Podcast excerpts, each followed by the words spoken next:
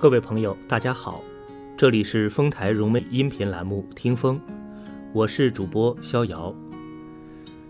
今天和您分享一篇散文《单车岁月》。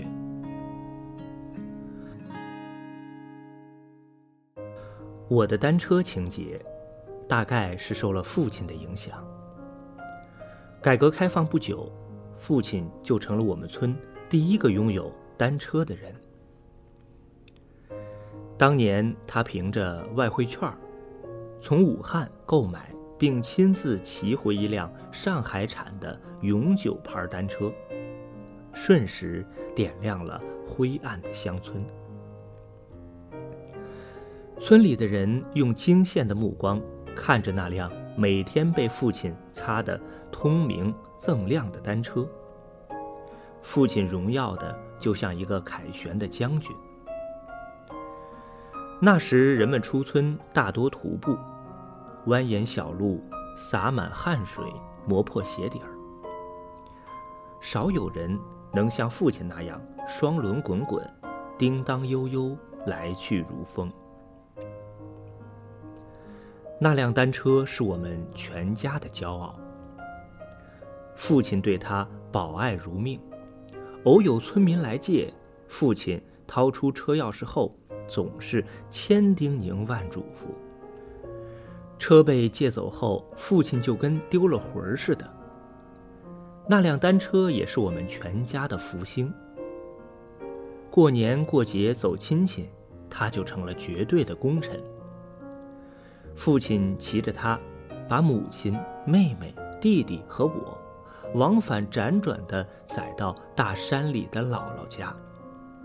山路崎岖不平，坎坎坷坷，父亲的单车如同摇篮，坐在单车后座上的我昏昏欲睡，沿路看到的河流与村庄，如同一场梦。我第一次学骑单车。就骑的是父亲的永久牌单车。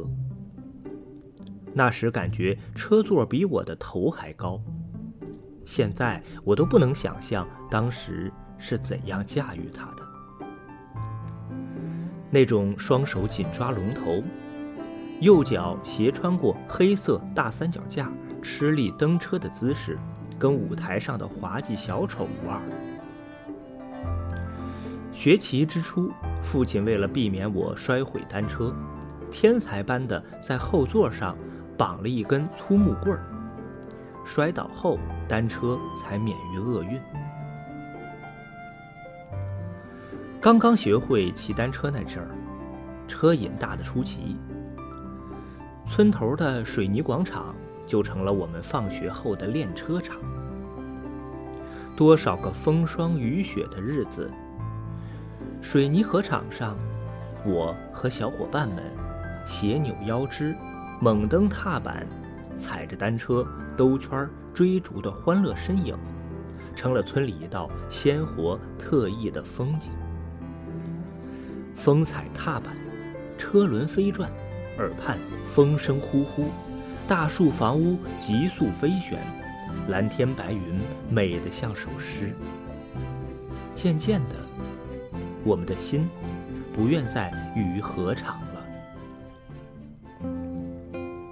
我头一回右脚跨过三脚架，坐上车座的时候，都已经十一岁了。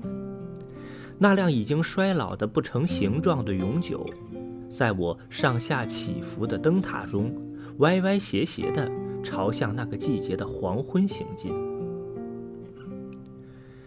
那一天，我一鼓作气骑了很远，第一次尝到了一个人在路上的兴奋感觉，也第一次模糊地意识到了远方这样一个让人激动的概念。我骑了好远好远，渠道边的田埂骑完了，池塘边的碎石子路骑完了，沿途栅栏的泥路骑完了。我在一个常年枯竭的小河边停了下来，悠然地回望夜色下的村庄。天黑如锅底，连父亲也看不到，但是一点恐惧也没有，一点孤独也没有。我倔强地推着单车原路返回，那晚的星星特别明亮，几乎是我这一生看到过的最明亮的一回。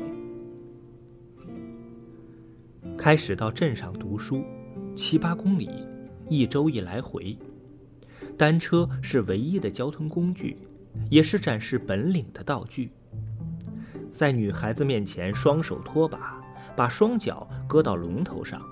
或者把屁股坐到后座上去，像只大蛤蟆；或者在拖把的时候撅着嘴悠闲地吹口哨，吹。其实你不懂我的心，月亮代表我的心，花心。来回的路上，我们还是像以前一样，骑着单车。岁月轮转，回望旧时的月色，那时。我们的心清澈如水，没有浑浊不堪的世俗。我们经常骑车滞留在路过的仙鹤桥上，各自把单车往桥栏上一靠，就凭栏观看河岸带着斗笠专心垂钓的人们。那种悠然，那种心安理得，令人心生无限神往。也许半天并没有鱼儿咬钩，也许一个下午钓不到几条小鱼，但他们依然握着鱼竿，不急不躁，静心垂钓。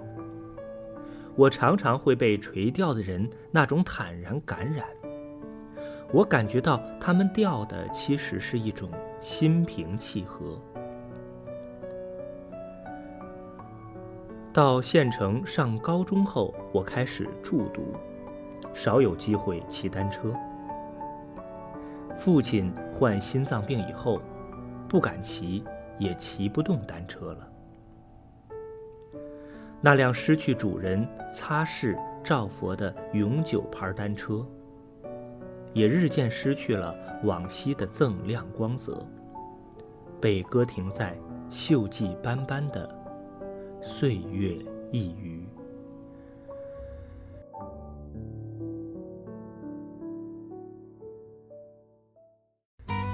各位朋友，刚才是主播逍遥和您分享的一篇短文，希望您能喜欢，也希望在不久的将来继续和您相会。